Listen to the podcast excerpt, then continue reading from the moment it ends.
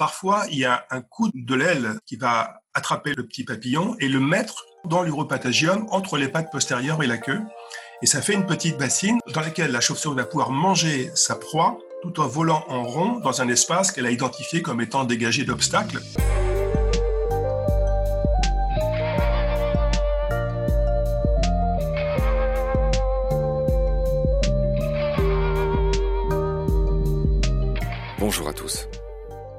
François Moutou est vétérinaire de formation et épidémiologiste.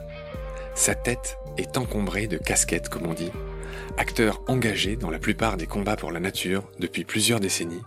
Il est président d'honneur de la SFEPM, Société française pour l'étude et la protection des mammifères. Auparavant, François était chef de l'unité épidémiologique de l'ancêtre de l'actuelle ANSES, l'Agence nationale de sécurité sanitaire, de l'alimentation, de l'environnement et du travail. En un mot, François Moutou est une des grandes figures du paysage écologique en France, spécialisé en chauves-souris ces dernières années. Il y a 1300 espèces de chauves-souris dans le monde, soit quasiment un quart de tous les mammifères. Cet animal hors du commun est le produit de 55 millions d'années d'évolution, qui l'ont doté d'ailes, comme un oiseau, mieux qu'un oiseau, nous allons le voir. Dans cette première partie, François va nous présenter cet animal très utile, mais aussi très menacé et très mal perçu. Bonjour François. Bonjour Marc. Euh, vous êtes euh, vétérinaire euh, à l'origine, non praticien, vous êtes plutôt épidémiologiste. Vous avez longtemps travaillé à l'agence de sécurité sanitaire, enfin ça s'appelait pas comme ça à l'époque, mais voilà, c'est ce que c'est devenu aujourd'hui. Donc vous êtes un spécialiste de la rage, des virus, du SRAS, on en parlera longuement tout à l'heure, puisque euh, notre discussion aujourd'hui tourne autour d'animaux qui vous fascinent. Vous êtes passionné par les chauves-souris depuis très longtemps. Vous avez beaucoup travaillé sur elles, vous les connaissez euh, très bien. Je vous ai euh, repéré en vous entendant dans l'émission La Terre au carré sur France Inter, vous interveniez euh, à l'occasion de la nuit de la chauve-souris. C'était le 30 août. Vous aviez euh, couvert pas mal de champs que j'ai trouvé très intéressants. Et moi aussi, je suis un passionné des chauves-souris. Euh, et donc, du coup, je suis ravi de pouvoir enfin faire un épisode sur ces animaux incroyables avec et grâce à vous. Voilà, donc ça c'était pour la présentation. Je voudrais commencer par ma marotte. Vous m'avez fait l'honneur d'écouter quelques-uns de mes épisodes. Vous savez que je suis très attentif à l'étymologie donc les chauves-souris, j'ai deux choses à dire sur l'étymologie euh, des chauves-souris. Évidemment, euh, l'ordre auquel elles appartiennent s'appelle l'ordre des chiroptères, donc qui vient du grec euh, ker, K-H-E-I-R, ker qui veut dire la main, qu'on retrouve dans la chiromancie, hein, l'art de lire dans les lignes de la main.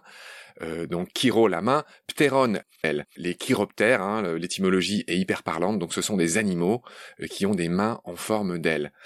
Ce que je ne savais pas et que j'ai appris en préparant cette émission, c'est que ce nom français de chauve-souris viendrait comme souvent d'une erreur, d'une altération, comme on dit en linguistique, du gallo-romain kawa sorix, et qui voudrait dire la chouette souris. Parce qu'en effet, quand on voit une chauve-souris, évidemment elle est poilue, hein, sauf les ailes, on se demande comment on a pu l'appeler chauve-souris. Et donc, euh, je vais vous faire réagir là-dessus. Est-ce que vous saviez cette, euh, cette altération, cette origine euh, contrariée du nom chauve-souris? Oui, bien sûr, ça fait partie des informations qu'on donne quand on fait des formations, des conférences, euh, des, réunions autour des chauves-souris. On explique pourquoi elles s'appellent comme ça en français, sachant que beaucoup de langues européennes les appellent les souris volantes, ce qui est assez simple à comprendre. Ça peut ressembler à une souris et ça vole, on est d'accord. Et alors c'est vraiment une altération. Moi, je, je parle de malentendu au sens propre du mot, un malentendu. Le mot kawa ressemble au mot calva, qui veut dire chauve en, latin. Et donc, le kawa est passé calva, qui est devenu chauve en français. Et donc, on a vraiment eu une déformation d'un terme. Chouette souris, c'est pas du tout euh, incompréhensible. Ça vole la nuit comme les chouettes. Ça ressemble à une souris. Donc, c'était assez cohérent comme association de termes. Et entre le bas latin, le, le gaulois et le français, on est devenu, on est arrivé à des souris chauves, ce qui ne veut pas dire grand chose finalement quand on les voit de plus près. C'est intéressant parce que cette évolution d'un nom euh, qui est étonnant que tout le monde connaît, voilà, il y a beaucoup de noms comme ça, euh, d'animaux ou d'autres choses, hein, qui viennent d'une erreur, d'un malentendu, comme vous l'avez très très bien résumé. Voilà, je continue ma description générale. Donc ce nom, on l'a vu étrange, le nom scientifique de chiroptère a été attribué par un certain Cuvier en 1798. Hein, voilà, Cuvier, c'est un grand nom euh, de l'anatomie comparée. Euh, Georges Cuvier. Voilà, donc ça, tout ce qui est nom, c'est fait. On sait peu que les chiroptères euh, représentent pas loin d'un quart de l'ensemble des mammifères. On pense qu'il y a aujourd'hui à peu près 6500 espèces de mammifères en tout. Les chauves-souris, les chiroptères, comptent 1400 espèces. Vous allez nous en parler. Euh, voilà, c'est pas l'ordre euh, le plus représenté chez les mammifères. Le, plus représenté, je vais vous laisser le dire, c'est ce sont les rongeurs, bien sûr, qui font presque 40%, pas loin de... Alors, ça évolue régulièrement, mais on est euh, avec les chauves-souris plus les rongeurs, on fait les, pratiquement les deux tiers et les trois quarts de la diversité. Donc, paradoxalement, le meilleur modèle pour représenter un mammifère, c'est pas un éléphant, une baleine, c'est une souris ou une chauve-souris. Je continue à enfoncer quelques portes ouvertes. Les chauves-souris sont la plupart du temps nocturnes et font partie des rares et même des seuls mammifères volants. Je vous laisse expliquer euh, la nuance parce que bien sûr il existe des écureuils qu'on appelle des écureuils volants, mais ce n'est pas du tout le même type de vol. Je vous laisse m'expliquer la différence. En fait, on appelle volants des écureuils des petits marsupiaux qui leur ressemblent beaucoup au niveau morphologique, même un, animal extraordinaire que j'aime beaucoup qui s'appelle le galéopithèque ou le colugo, qu'on appelle volants, mais en fait qui sont des planants. Ce sont des cerfs-volants à fourrure, enfin si je peux les décrire ainsi. Vous mettez une membrane entre les, doigts et les orteils, parfois la queue est prise dedans ou pas. Les animaux grimpent en haut des arbres, se jettent dans le vide, tendent leurs quatre membres et planent sur parfois 50, 100, 150 mètres entre deux arbres.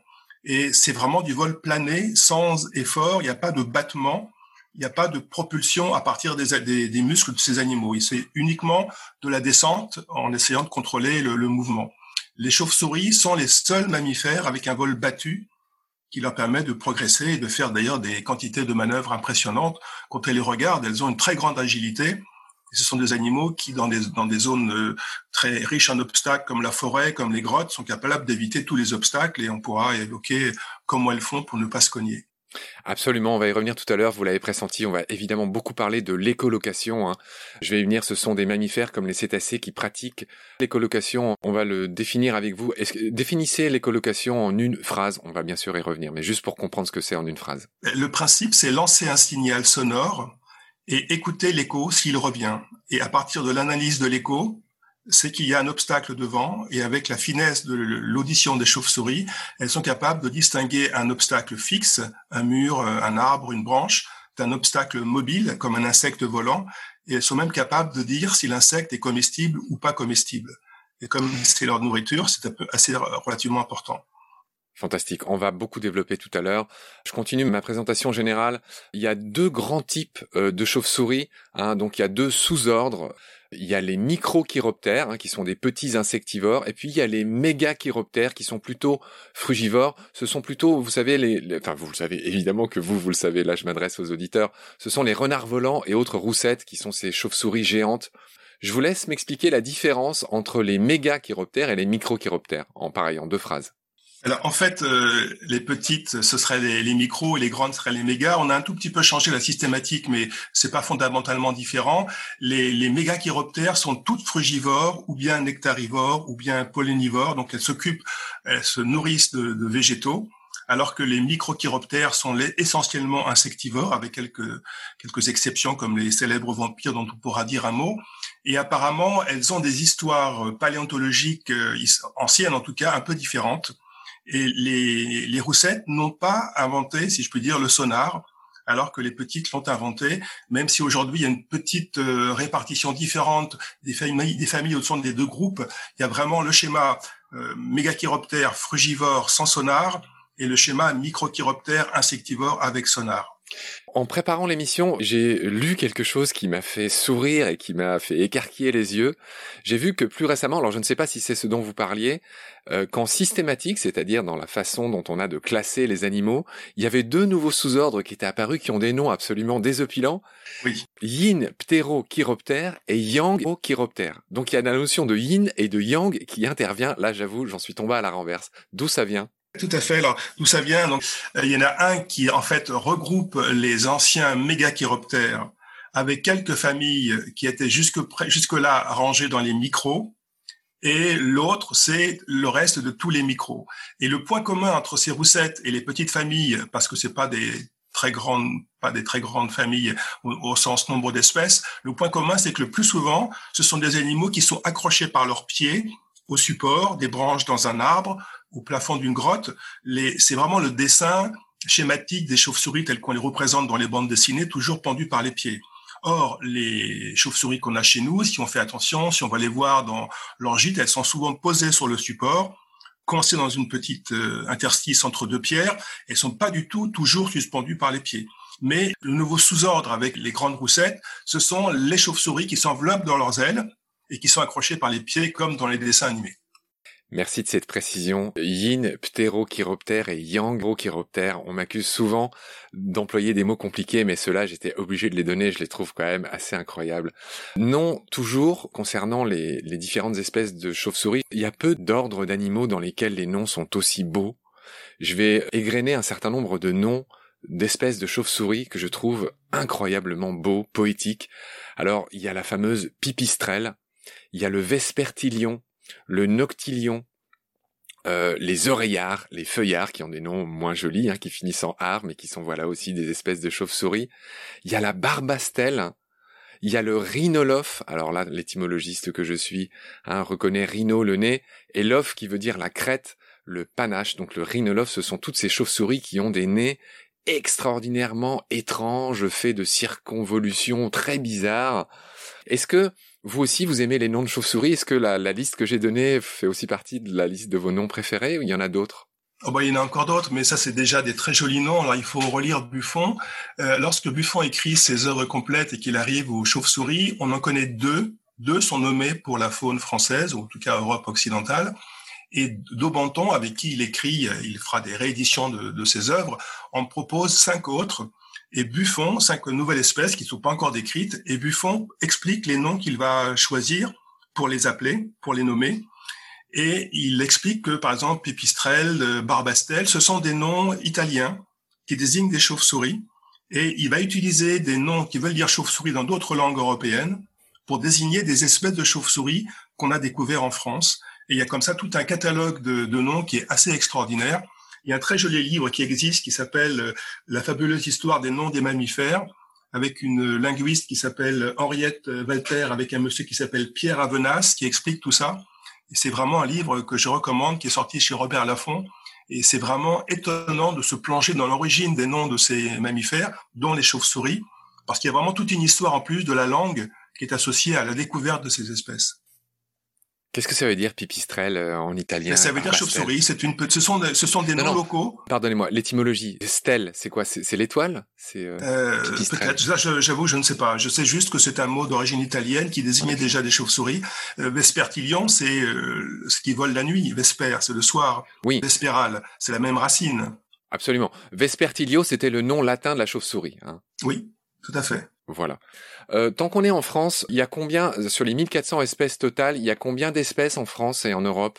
Alors aujourd'hui, euh, si on prend la France hexagonale, on en connaît 35 ou 36 parce qu'il y a une petite 36e qui existe, qui n'a pas encore été officiellement euh, baptisée, dénommée.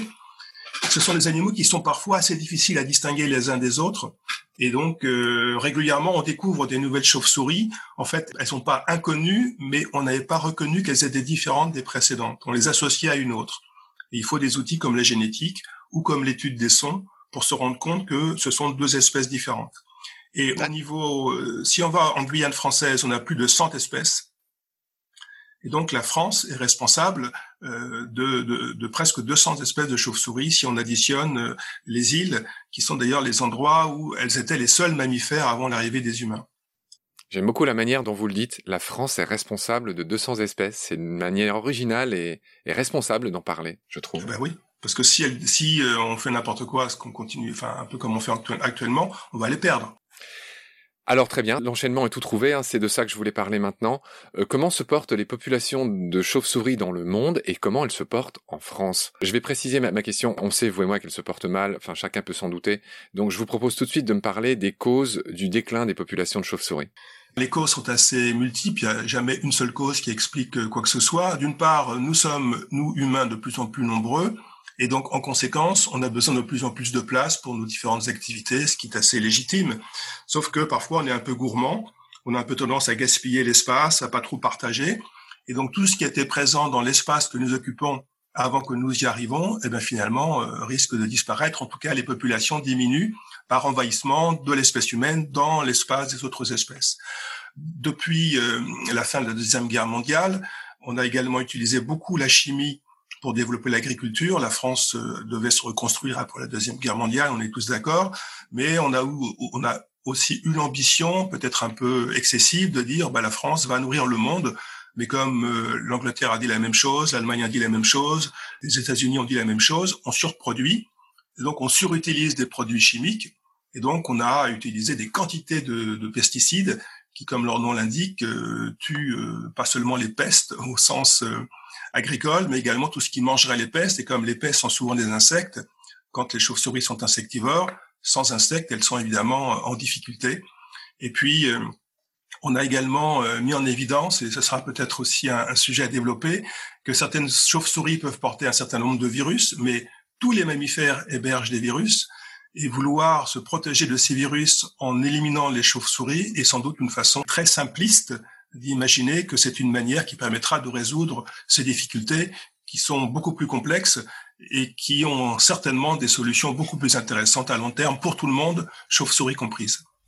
On vient de voir avec vous, François, certaines causes du déclin des chauves-souris. Je voudrais que vous enchaîniez sur comment on peut les aider, comment on peut mieux les protéger. C'était un des objets de la nuit des chauves-souris du 30 août dernier. En fait, beaucoup de mauvaises euh, actions humaines vis-à-vis du monde animal et du monde naturel en général viennent d'une absence d'informations ou de préjugés, donc de mauvaises informations. Et donc l'idée, c'était, quand on fait ces soirées d'animation euh, Nuit de la chauve-souris, c'est de commencer par présenter ce que sont les chauves-souris et donc en conséquence ce qu'elles ne sont pas. Et euh, si on découvre les chauves-souris avec des informations qui correspondent aux connaissances que l'on a, il n'y a aucune raison d'avoir peur d'elles. Et donc, à partir du moment où l'information est diffusée et de façon à peu près rationnelle, avec les doutes, on n'a pas de réponse à toutes les questions, on peut avoir sur les chauves-souris un regard assez serein et donc à ce moment-là ne pas avoir peur a priori. Et donc, si on découvre que dans sa maison, sous son toit, dans son grenier, dans des combles, on héberge des pipistrelles, on héberge des sérotines, on héberge des rhinolophes, il n'y a aucune raison de s'inquiéter. Et au contraire, ça veut dire qu'on a une maison plutôt sympathique, plutôt chaleureuse, euh, qui n'est pas pleine de pesticides, et, donc elle est viable pour les humains comme pour les non-humains. Donc ça fait partie des informations qu'on peut donner. Et souvent d'ailleurs, la meilleure chose qu'on pourrait faire pour les animaux, c'est ne pas les embêter. Parfois, il suffit de ne rien faire. Et c'est souvent en agissant qu'on va faire des dégâts. Et on a encore euh, de temps en temps, malheureusement, dans des sites souterrains, des cavernes, des grottes où on a des colonies de chauves-souris, des traces de personnes qui sont venues et qui ont tué les chauves-souris pour différentes raisons, qui ont jeté des cailloux, qui ont brûlé la grotte euh, en les enfumant. Ça se passe en France, ça se passe au 21e siècle. Pourquoi des gens font ça? Ce sont peut-être des adolescents, peut-être des enfants, peut-être des adultes. C'est vraiment extrêmement déprimant et déplaisant. Il n'y a aucun intérêt particulier, c'est juste des, des gestes idiots. Ah, c'est un peu, c'est un peu comme ces, comme ces étranges et très inquiétants criminels qui charcutent des chevaux en ce moment en France. Par exemple, euh, oui. Alors pourquoi des chevaux? Pourquoi ça? J'ai aucune idée de. En effet, hein, je suis comme vous, je suis comme tout le monde, je suis, euh, j'ai la nausée en fait. Comment peut-on avoir des idées pareilles? Euh, Ok, ça c'est vu. On va pas passer notre temps à se consterner. Hein. C'est bien évidemment partager cette consternation. Vous parliez d'idées reçues tout à l'heure. Je voudrais qu'on les énumère.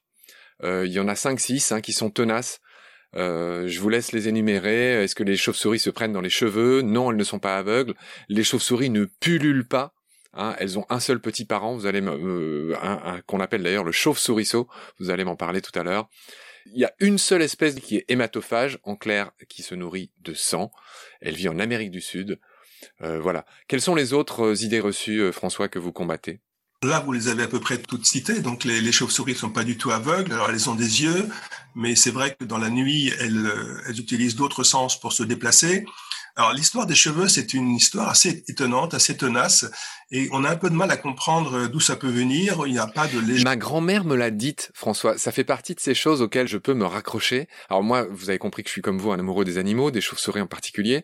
Ma grand-mère me racontait qu'un jour elle avait ouvert ses volets et qu'une chauve-souris s'était prise dans ses cheveux. J'ai aucune raison de mettre en doute ce que disait ma grand-mère. Moi, j'ai déjà vu dans des petites maisons à la campagne, tranquille, un soir, je, me souviens, j'étais seul dans une petite maison, une bergerie. Il y avait une lampe, il faisait soir, c'était le, printemps, et euh, il y avait des papillons qui tournaient autour de la lampe, un plafonnier. La fenêtre était ouverte parce qu'il faisait bon et je vois une pipistrelle rentrer et faire le tour de la lampe. Alors j'étais très étonné parce que ça a été assez rapide, donc je me suis un peu reculé, je me suis mis contre le mur, j'ai attendu. La chauve-souris est revenue et elle a attrapé un papillon. Elle l'a mangé en tournant en rond autour de la lampe et elle est repartie. Alors, si on a une petite chauve-souris qui vient faire le ménage chez vous, manger les moustiques et les papillons de nuit pendant la soirée au printemps, et si vous commencez à pousser des cris parce que la chauve-souris est rentrée, que vous fermez la fenêtre, que vous courez partout, il peut y avoir un moment où, malheureusement, la pauvre chauve-souris, un peu affolée, elle va se taper sur tout ce qui bouge devant elle, y compris euh, une tête. Donc ça, c'est vraiment un accident, mais qui est vraiment provoqué par l'humain.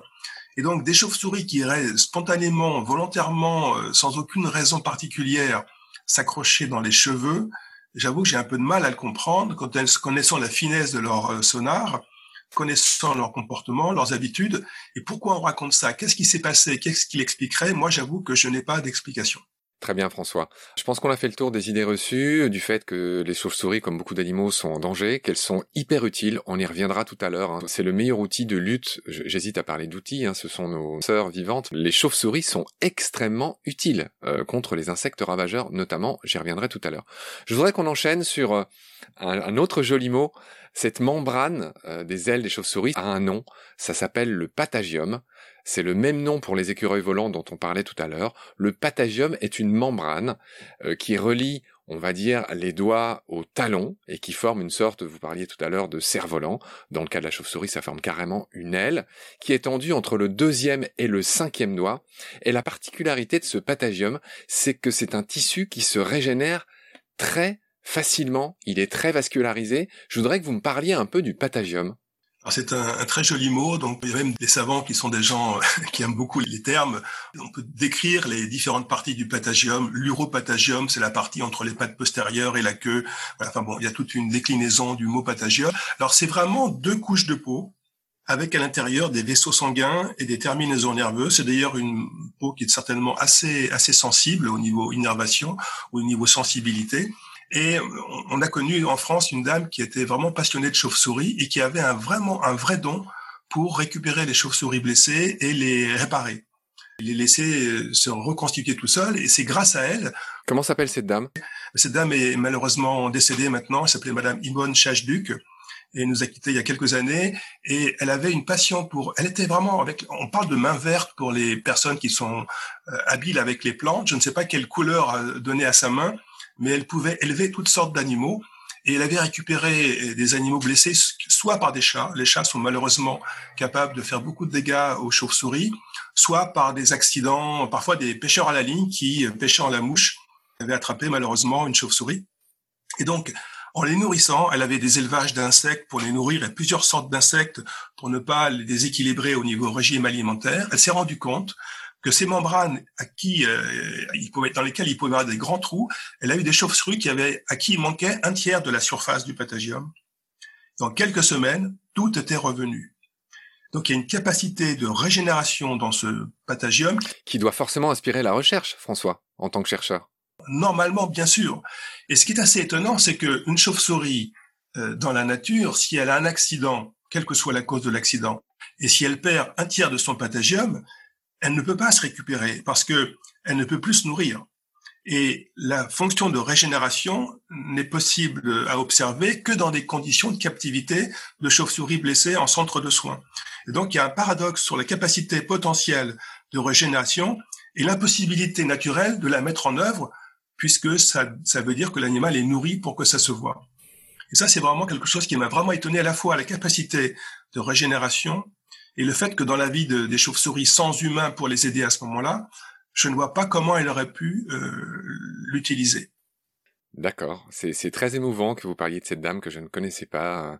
J'imagine que vous avez eu affaire à elle plusieurs fois et, et c'est bien qu'il y ait des gens comme ça qui, euh, qui prennent soin de réparer les, les animaux. Juste encore une chose, parce qu'on a souvent fait des réunions de chauves-souris à Bourges. Bourges, en France, le centre névralgique pour les chiroptérologues, les gens qui s'occupent de chauves-souris. Et cette dame, plusieurs fois, je l'ai conduit et amené de Paris à Bourges. Elle habitait en région parisienne. Et, et, pendant les deux ou trois heures du voyage, elle me racontait ses aventures avec les chauves-souris. Et c'était extraordinaire. Et je n'ai jamais perdu une miette de tout ce qu'elle me disait. Et j'avais aucune raison de m'endormir au volant grâce à elle. Redites son nom. Madame Yvonne Chachduc. Hommage lui soit rendu. Alors l'uropatagium, c'est comme le patagium qui est tendu entre les talons et la queue des chauves-souris et qui lui sert de bassine ou d'assiette pour manger en plein vol. C'est ça que je voulais que vous m'expliquiez sur l'uropatagium. Quand on arrive à faire des images euh, en lumière euh, vraiment réduite et avec euh, beaucoup beaucoup d'images secondes, on arrive à voir comment certaines chauves-souris insectivores qui chassent en vol arrivent à, se, à capturer la proie et à la manger tout en volant. Alors parfois, il y a un coup de, de l'aile, de la main, qui va attraper le petit papillon et le mettre justement dans l'uropatagium, entre les pattes postérieures et la queue. Et ça fait une petite bassine dans laquelle la chauve-souris va pouvoir manger sa proie tout en volant en rond dans un espace qu'elle a identifié comme étant dégagé d'obstacles. Et donc, quand elle mange, elle a la bouche pleine. On ne parle pas la bouche pleine, on n'émet pas d'ultrasons la bouche pleine. Donc il faut à ce moment-là que la chauve-souris puisse voler en rond dans un espace qu'elle a identifié comme étant sans danger.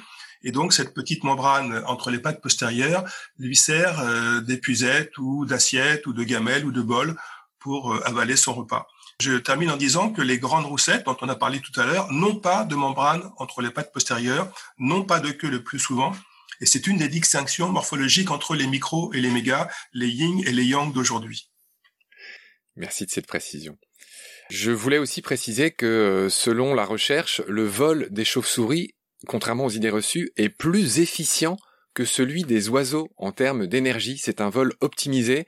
Ça fait appel à des notions complexes euh, que je vais pas forcément aborder dans ce podcast, mais juste dire que euh, voilà, il y a une gestion optimale des micro-turbulences et du bord d'attaque. Je ne sais pas si vous pouvez nous en dire un mot simple.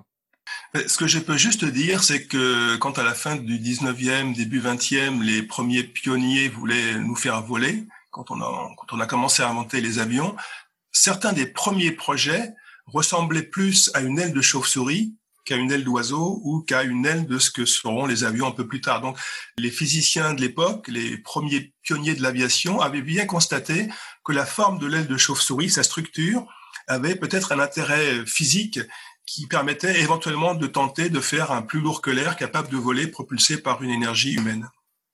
Oui, on a tous en tête ce schéma de Léonard de Vinci et cette invention. Je crois que cette invention, on la voit et on la trouve au musée des arts et métiers à Paris. Exact, exact. Et, et on voit distinctement que cet engin volant a des ailes de chauve-souris. Mais je crois que c'est catastrophique, enfin ça marche pas parce que un avion c'est du vol plané et la chauve-souris ne fonctionne qu'en vol battu même chose. Je rappelle que les chauves-souris, pour les gens qui seraient un peu inquiets, la plus petite fait 2 grammes, 15 cm d'envergure, elle est complète, elle a tout, son sonar embarqué, etc. Et la plus grande dépasse à peine 1,50 m d'envergure, 1,80 m, et doit faire euh, en masse à peu près un kilo et demi. Quoi. Les chauves-souris restent des animaux petits par rapport à un humain quel qu'il soit, même à un humain pas très grand. Une chauve-souris, ça reste un petit animal. Est-ce que les chauves-souris ont aussi les os optimisés comme les oiseaux, c'est-à-dire des os creux? Je ne crois pas. Alors sincèrement, ça, je suis pas sûr de la réponse, mais à ma connaissance, seuls les oiseaux ont les os creux. Je ne crois pas que les chauves-souris, alors les os sont très fins. C'est un des squelettes de chauves-souris, j'en ai déjà vu dans des collections de musées. Je ne crois pas que les os soient creux, puisque c'est là que la moelle épinière, que la moelle osseuse produit les cellules euh, du sang. D'accord. En tout cas, comme chez les oiseaux, les chauves-souris ont un bréchet, c'est-à-dire un sternum euh, euh, très agrandi en crête, où s'attachent les très puissants muscles pectoraux bah, qui lui servent à battre des ailes, je le signale en passant. Le moment est venu, François, on s'approche du terme de ce premier épisode, je pense qu'il y en aura un deuxième, et je m'en réjouis, puis je vous retrouve bientôt euh, pour la suite. Au revoir François, merci, à bientôt. Au revoir Marc.